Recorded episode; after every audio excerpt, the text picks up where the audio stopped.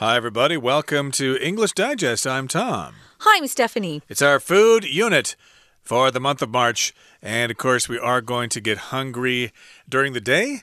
And we're looking to have three squares, three square meals during the day. But sometimes, of course, we'd like to have a snack, especially with summer coming. And, you know, I often have the ice dishes during the summer. You know, it's the probably. Bings, yeah. Uh, Bing, you know, uh, Bing or whatever, uh, that stuff can be quite tasty. And there's something uh, that you can add to your shaved ice mm. that is very tasty, and it's actually from Taiwan, and you can't find it anywhere else. Do you know what that is, Stephanie? Do you know what? I've seen it before. I haven't ever eaten it. Um, you said it's only in Taiwan. It's also available in Singapore sometimes. But yeah, it's Taiwan's specialty, you could say. Um, I haven't eaten it. I'm not a big fan of gelatin, and we're going to talk about what that is in a minute. But uh, have you had this, Tom? Uh, I think so. Although sometimes I get this mixed up with Xianzhao and Ayu. I kind of mix them up. They're kind of uh, gelatin uh, like. substances. Yeah. They're very similar to each other. Although I'm sure people out there are saying cha and doye. They're not at all the same. But uh, to me, they're very similar. -huh. But we are going to focus specifically on Ayu jelly in today's program. It's a treat that is unique to Taiwan. So let's get to it, everybody. Let's read the entire contents of our lesson, and we'll be right back to discuss it.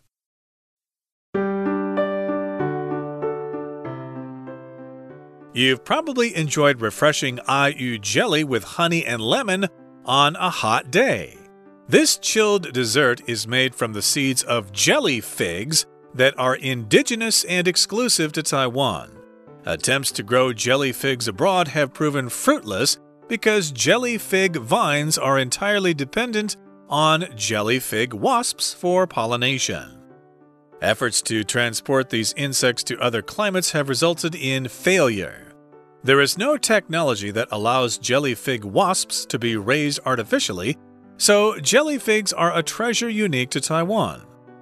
Harvesting wild jelly figs usually involves climbing high into the trees to find the best fruits. In 2012 and 2013, though, researchers at the Miaoli District Agricultural Research and Extension Station developed two new varieties of jelly figs that grow rapidly only 3 meters from the ground and yield substantial quantities of fruit. These varieties were developed not only for their yield and taste, but also for special properties that make the fruit useful in beauty products. To make Ayu jelly, Ayu seeds are placed in a cloth bag and plunged into a basin of cold water. They're squeezed and massaged until the water becomes a golden yellow gel. This gel is then left to set in a refrigerator. While it's considered a dessert, Ayu jelly has excellent health benefits. It has a high fiber content and is low in calories if sugar isn't added. Because of this, everyone should try Ayu jelly sometime, and it's so delicious that you're sure to consume this Taiwanese treat again and again. Okay, guys, let's dive in. We're talking about a type of food today. Of course, this food is a unique uh, treat or a treat unique to Taiwan, meaning really it's only um, available in Taiwan or uh, you can only eat it in Taiwan. This particular treat is called Ayu in Chinese, and I did mention in the open that I uh, I looked this up online, and I know sometimes you can find it in Singapore, but really this is Taiwan's special treat. And you're probably enjoying refreshing Ayu jelly with honey, or you've probably done this in your life at some point. You've had it with honey and lemon on a hot day. I guess those are common things to add mm -hmm. to Ayu jelly. Now, this chilled dessert is made from the seeds of jelly figs that are indigenous and exclusive to Taiwan. So it's chilled. I guess you can't have this in its jelly form unless it's chilled or made cold in the refrigerator. And you use these seeds from jelly figs. Okay, I know a fig is a kind of fruit. I think in Chinese you say wu hua guo, uh, some kind of uh, fruit that doesn't have flowers. Uh, that's what a fig is, I guess, according to the Chinese translation. So that's what these things are. They're jelly figs, and then you take the seeds and then you make Ayu from those seeds. We use this word refreshing, guys, as an adjective when we're talking about something. It could be a food or an activity or even a drink that makes us feel like we have more energy. Uh, we might be kind of hot or tired.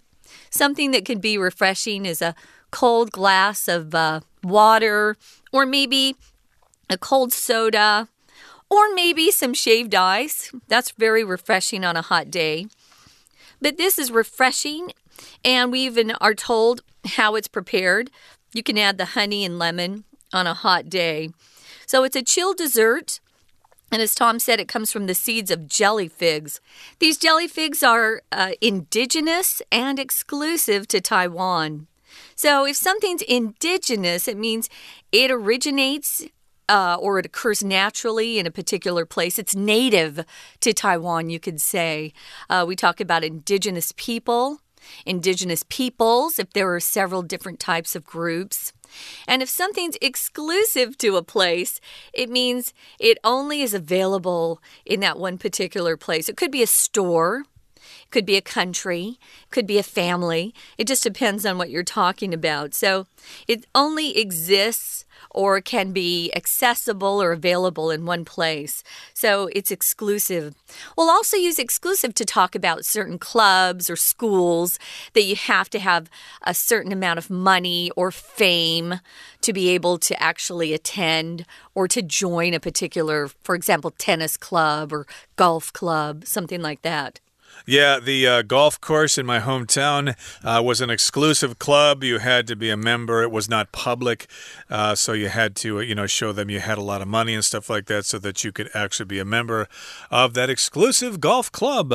But uh, in this particular case, though, this just means that these kinds of fruits or this kind of treat is only available in Taiwan, or it's exclusive to Taiwan. It can only be produced here. Uh, you can probably get it in other countries, but it won't be fresh because they just can't grow it in other places, as we're going to find out in the next sentence. It says, Attempts to grow jelly figs abroad have proven fruitless because jelly fig vines are entirely dependent on jelly fig wasps for pollination. Okay, so yeah, people got the idea. They thought, hey, this Ayu stuff here, you know, if we uh, try to grow it outside of Taiwan, maybe we can make some money in other markets. But uh, they tried to do that, and those efforts were in vain. They were fruitless. Interesting there, we're using the word fruitless. That means your efforts did not produce any results, they were fruitless. So yeah, they all failed. And these vines, I guess this is how they grow here. They're vines, they're not really trees. A vine is something that kind of grows up the side of a wall. So that's where these uh, jelly fig uh, jelly figs come from. They grow on vines. But uh, you know, of course, in nature, a lot of uh, plants that produce fruit. They need to be pollinated. They'll have flowers that will attract bees, and the bees will pollinate the flowers. But here we're not being pollinated by bees, we're being pollinated by wasps, which are a little more vicious, right? Well, these are a particular wasp. They're called jelly fig wasps. So I'd have to look this up. Uh, the wasps that Tom and I are familiar with are from America, and they're quite big. And if they bite you, it's not good. We used to have a lot of wasps that would gather outside our front door and they would build nests there. We'd have to knock down the nest every once in a while. Um, but yeah, they are pollinated by those wasps instead of just regular. Uh, you know, honeybees that you usually see. There is no technology that allows jelly fig wasps to be raised artificially. So you can't just decide, hey, I want to have some jelly fig wasps in my backyard. I'm going to raise them so that I can then grow some jelly figs. It's not possible to do it artificially. They only seem to like this area of Taiwan. So that's why we um, are saying that these jelly figs are not only indigenous, but they're exclusive to Taiwan. And it's because of these little jelly fig wasps that refuse to uh, live anywhere else. Exactly. So, yeah, there's no technology that allows these jelly fig wasps to be raised artificially in other parts of the world. So, jelly figs are a treasure unique to Taiwan. They are exclusive, they're indigenous. So, it's something you all need to appreciate yeah. because you can't get these in other places. Don't take this for granted, okay? Right. It's unique, it's special.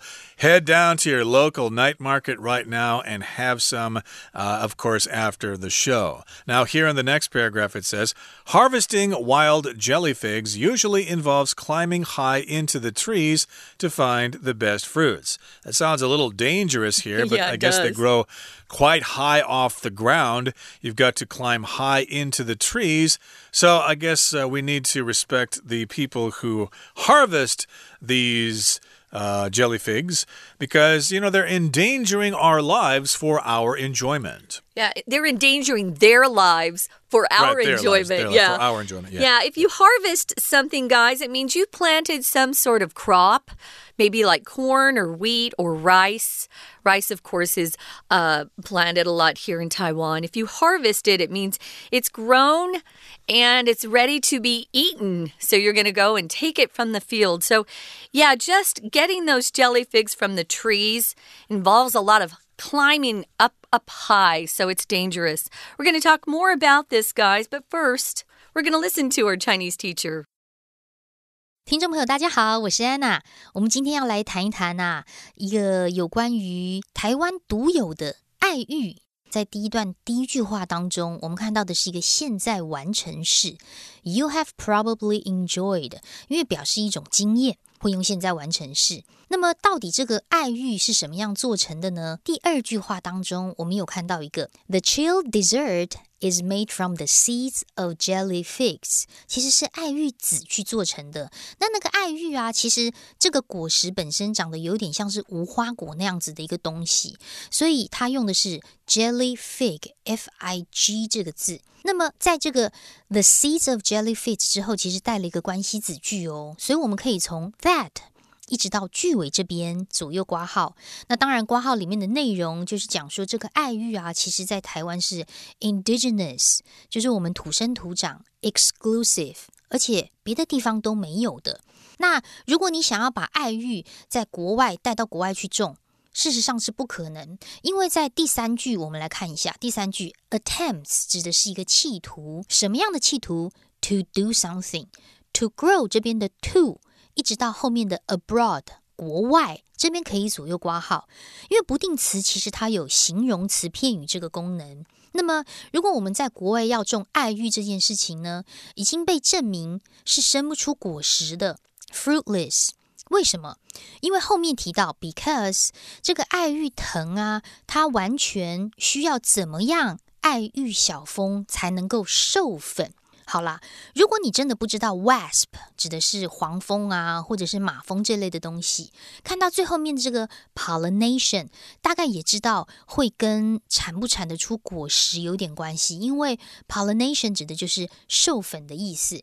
所以，如果说今天要结出果实，就要靠一种黄蜂这种爱玉小蜂来去做授粉的动作，就要靠什么什么。所以第一格答案应该要选 C，dependent on。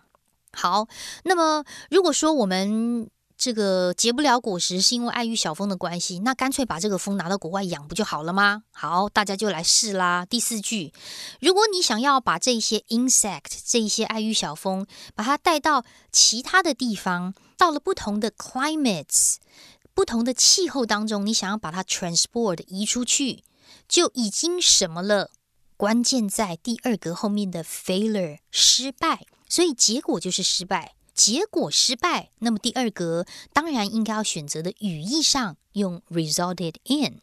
好，所以其实呢，真正的事实就是根本没有任何的 technology 一些技术，所以爱玉这个东西当然是台湾所独有的喽。好，那么接下来我们就来谈谈这个野生的爱玉啊，如果要收割的话，其实就蛮困难，因为爱玉树就很高。We're going to take a quick break. Stay tuned. We'll be right back.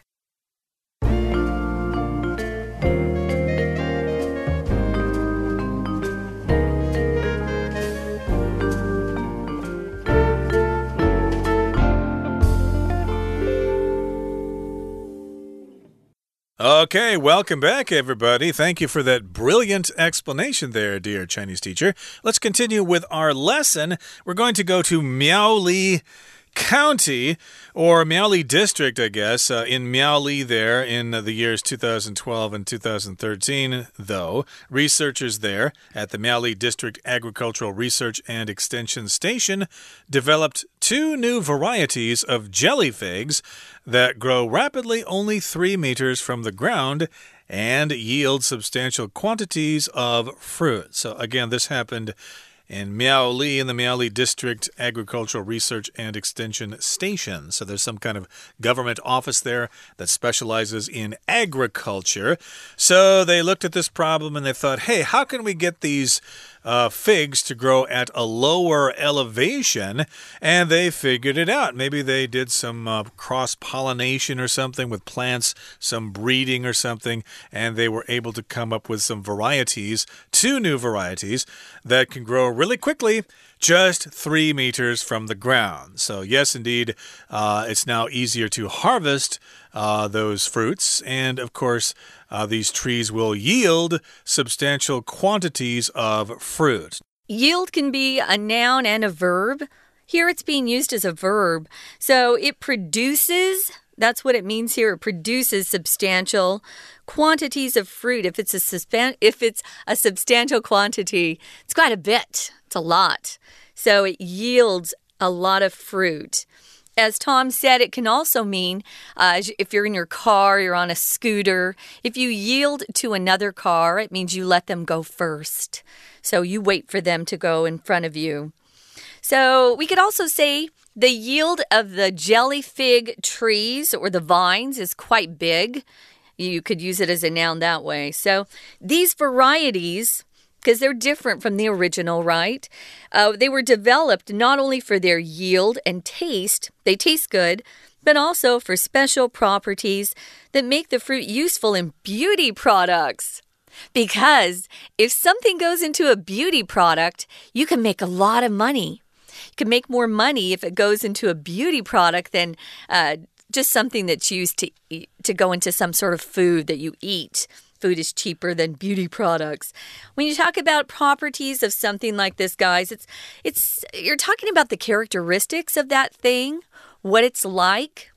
Um, maybe the properties of your computer would include the fact that it's really fast, that it has two hard drives, uh, that it's uh, you know, been specially made so you can play video games on it. It's very fast, it has a fast graphics card. There are lots of things that you have or use that you can talk about its properties. Uh, indeed. So, yes, uh, it has these certain qualities or properties that are useful in beauty products. So, I'm sure women and men, I suppose, also are aware of these products to make yourself look nice and pretty for your next job interview or whatever. Remember, uh, we need to dress for success and we need to look beautiful to be successful. So, let's move on now to the next paragraph. Uh, to make ayu jelly, ayu seeds are placed in a cloth bag and plunged into into a basin of cold water. So, this is how you make the jelly. Uh, first of all, you get the seeds, you put them all together, and then you place them in a cloth bag. Okay, I guess you seal the bag up, and then you put it quickly into a basin of cold water. So, here we've got the word plunge. Uh, that means just to quickly go into water. Okay, so yes, if you put something into water really quickly, you plunge it into that water. Uh, this reminds me of the tool we use for our toilets. If your toilet is clogged or something, you will use a plunger uh, to try to get the toilet to work normally. Again, you kind of push it down on that hole. Quick, quick, quick, makes that kind of sucking sound. And hopefully, you can use your golden throne once again. Uh, the golden throne is slang for a toilet, just in case you didn't understand that. So, to plunge means you can uh, be put into water. It also means you're going to jump or dive quickly uh, from a high altitude and you go into a lower altitude. sometimes when there are plane crashes, uh, the news story will use that verb. Uh, the jet plunged from the sky, or the jet plunged into um, into the ground. So going from a high elevation to a lower elevation is to plunge as well. So yeah, you put it into a basin or a sink. You could use sink, S I N K, instead of basin, a sink of cold water. Then you squeeze that bag and then you massage it until the water becomes a golden yellow gel.